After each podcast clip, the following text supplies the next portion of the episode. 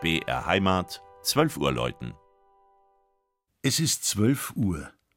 Das Mittagsläuten kommt heute von der Wallfahrtskirche Heiligste Dreifaltigkeit am Dreifaltigkeitsberg bei Rimbach in Niederbayern.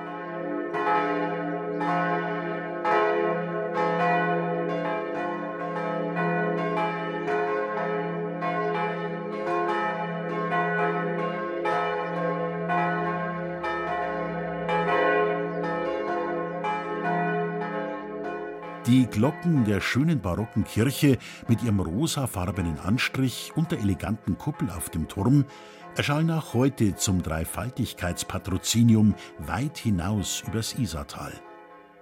Eine alte Inschrift berichtet, wie alles angefangen hat. 1667 ist auf der waldreichen Anhöhe der Klosterrichter Georg Stiller unterwegs. Dreimal verirrt er sich und jedes Mal landet er doch wieder bei der Fichte mit dem papierenen Dreifaltigkeitsbild. Da legt er ein Gelübde ab. Wenn er wieder heil heimkommt, dann lässt er das Bild tadellos erneuern. Gesagt, getan. Um das schön gemalte Tafelbild entsteht ein Bretterverschlag für die bald zahlreich vertretenen Wallfahrer.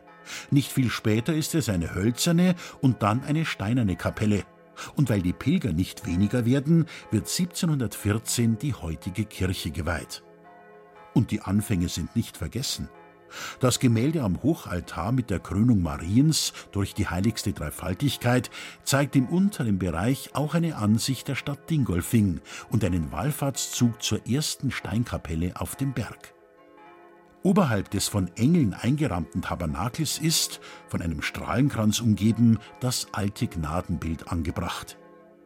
Bis heute zieht es Wallfahrer in die helle, freundliche Kirche mit den hohen Rundbogenfenstern. Wie vor mehr als 300 Jahren den zehn schottischen Klerikern, von denen ein schönes Motivbild erzählt, ist es auch heute zahlreichen Pfarrgemeinden aus der Umgebung ein Anliegen, einmal im Jahr auf den Dreifaltigkeitsberg zu ziehen und danach im benachbarten Wirtshaus mit dem schönen Biergarten einzukehren.